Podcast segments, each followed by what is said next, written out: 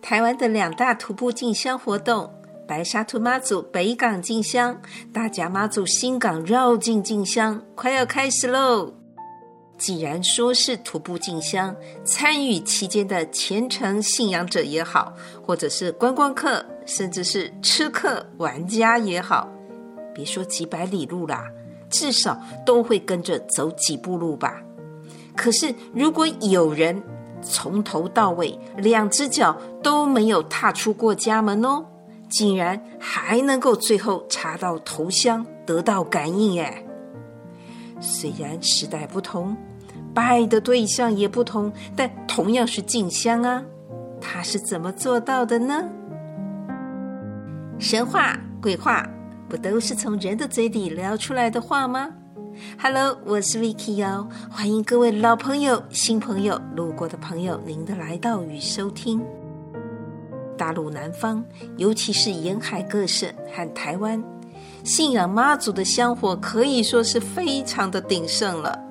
从台湾过年后到农历的三月烧妈祖、三月封妈祖的这段期间，台湾各大妈祖庙连续三个多月热闹的进香人潮，就可以清楚的感受到哦。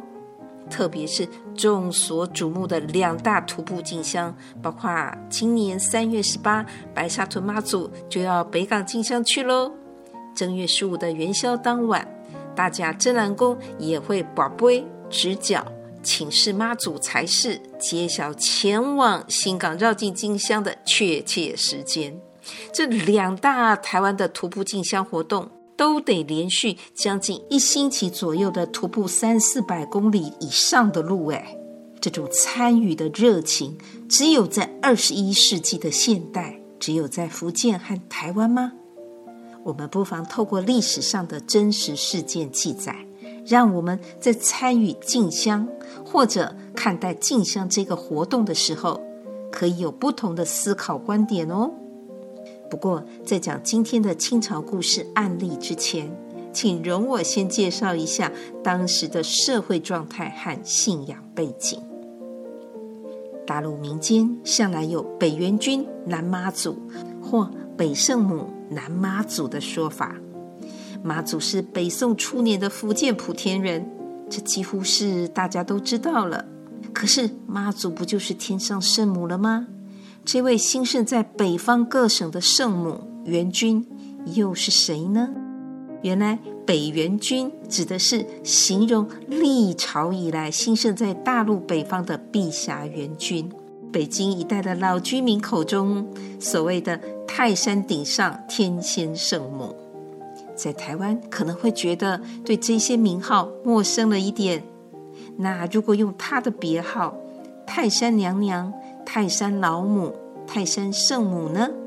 一些熟悉道教的朋友会不会就会觉得亲切多了？根据一九二九年罗香林教授所做的详细考证。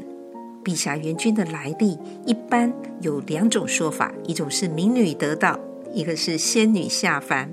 当然，也有被认为是玉皇大帝的妹妹，还有另外一说是东岳大帝的女儿。他的老家在山东的东岳泰山。总之，他和妈祖一北一南，一位是山神，一位是海神，同为女神。而且他们的庙里几乎也都会奉祀着观音。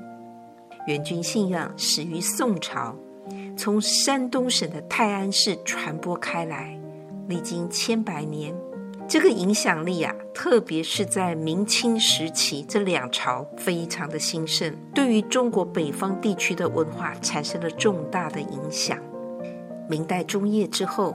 兴盛于华北，又扩展到长江和淮河以北。清末的时候，甚至扩展到东北，在山东和河北这两省，几乎每个县市啊，都会有碧霞元君的庙。光是清朝时期，北京这个首都啊，天子脚下就有七座的碧霞元君庙，而且是很大型的哦。今天的故事就和在这北京七座碧霞元君庙之一的压髻山，它的进香活动有关。清朝元梅子不语卷六，记载了一段少女为了父亲的重病，想去祈愿进香的故事。话说，北京崇文门外有个地方叫做花儿市，为什么叫做花儿市？因为那个地方都以制造通草花为业。那什么又是通草花呢？各位有没有看过《后宫甄嬛传》？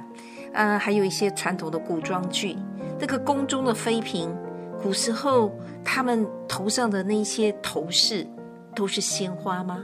除了珠宝以外，那个花是什么呢？就是通草花。目前通草花最早的文字记载是中华古今注。从那里我们可以知道，秦始皇时期通草花已经开始用于宫中妇女的头上簪花。算起来，距离现在已经有将近两千三百多年的历史了。因为通草这种植物啊，它的树干当中是有白色的精髓，如果把这个部分拿出来削成片，就像纸张一样，所以又称为通草纸。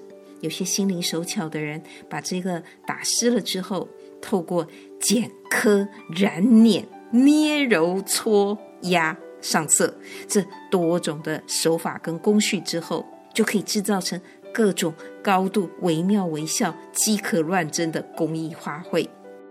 这个就叫做通草花，又名扎草花或绑花。目前呢，通草花是已经被列为非遗技艺。就是非物质文化是受到保护跟重视的，在台湾和日本也有悠久的传承历史和脉络。可惜的是，现在这个手工艺很少见了。不过当时却是像美容饰品业的非常普遍。北京崇文门外的花儿市，就是这一些业者的集散中心。在这个当中，有一户人家。他们是父女相依为命，老爸爸生病了，只有一个年幼的女儿，在清朝会被称为幼女。我相信她是大概十三四岁，绝不会超过十五岁的。他们就是以制造通草花为生的。这个家里的老父亲啊，久病不起，小女孩呢，根据原文的形容是忘错废寝，明畏暗忧。她为了照顾老爸爸，还有忙着家里的这个通草花的手工艺工作，忘了吃，忘了喝，也没得睡。表面上是在安慰老爸爸，心里却是非常的担忧。刚好听到隔壁一位老太太正在找街坊邻居当中的大婶大妈这些妇女一起前往北京东边的那个压髻山去进香。这个进香活动可是华北四大庙会之一哟，从明朝的嘉靖时期就有了。那因为它的山呐、呃，山上有两座凸起的那个大石头，很像古时候小女孩头上的两个发髻，所以就称为压髻山。那个庙会的盛况是怎么样呢？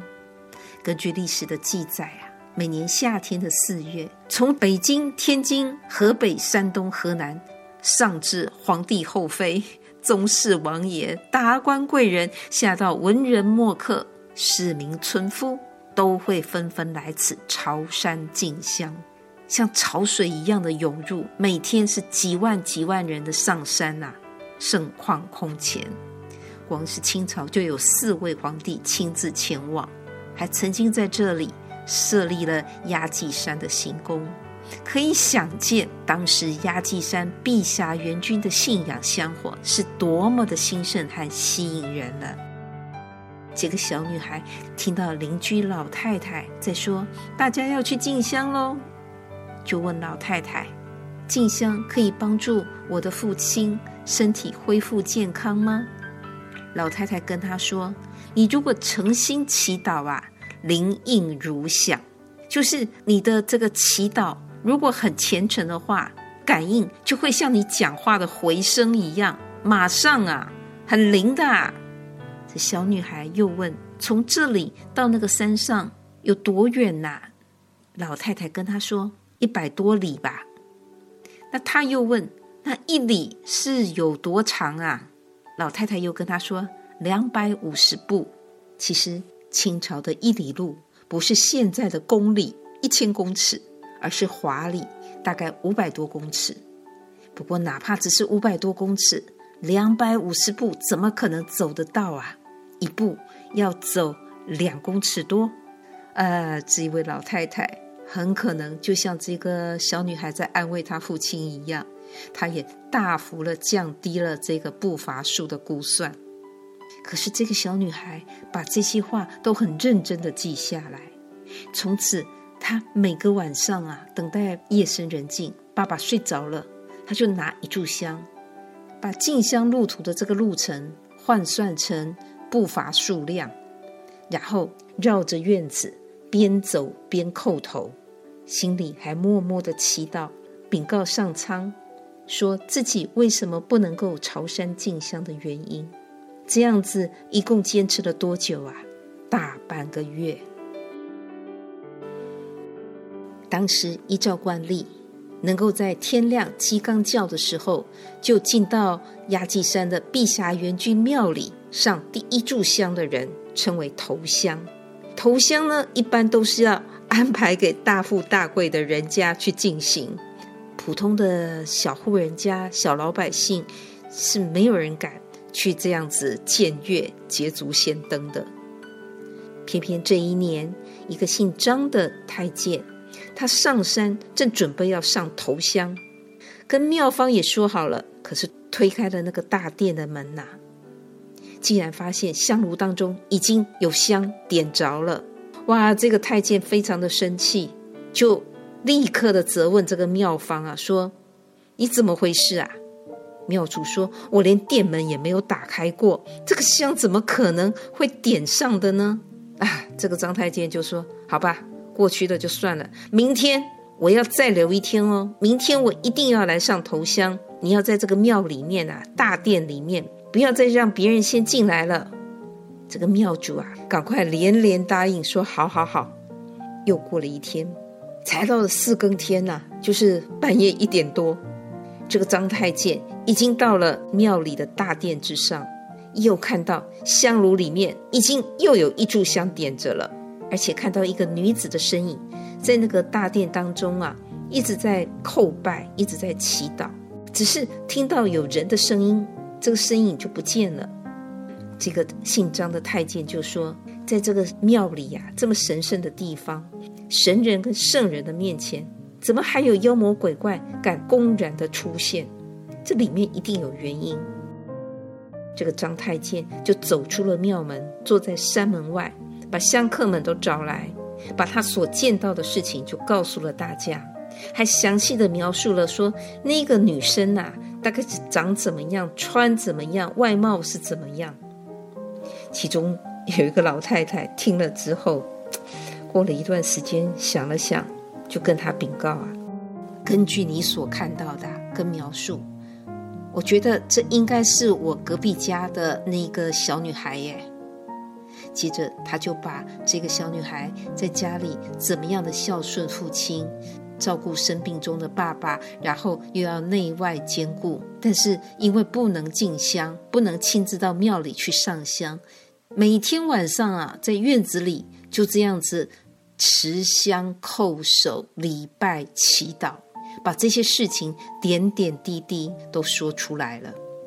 张姓太监大为赞叹啊，说：“此孝女神感也啊，神明都感动啦。”所以一上完香，他立刻骑了马，直奔这个小女孩的家，不但给了丰厚的赏赐，而且认她为干女儿。更幸运的是，原先重病的父亲身体竟然很快的恢复健康了，加上后来干爹张太监的这一个照应啊、帮忙啊，家境有了大幅的改善。最后还安排她嫁给了一位姓张的富商为妻。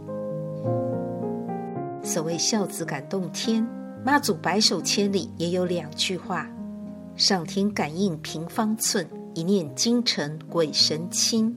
听完这个故事，如果你也有心愿善愿，如果你正在考虑是不是要参加进香，我想，无论能不能够全程的走在队伍当中，从这个故事，从这个女孩的孝心、诚心，她的起心动念，都是值得我们深思和赞叹学习的。今天先聊到这里喽，希望你喜欢今天的这一个主题，也请记得点赞、分享、订阅、开启小铃铛哦。期待我们下次再见了，拜拜。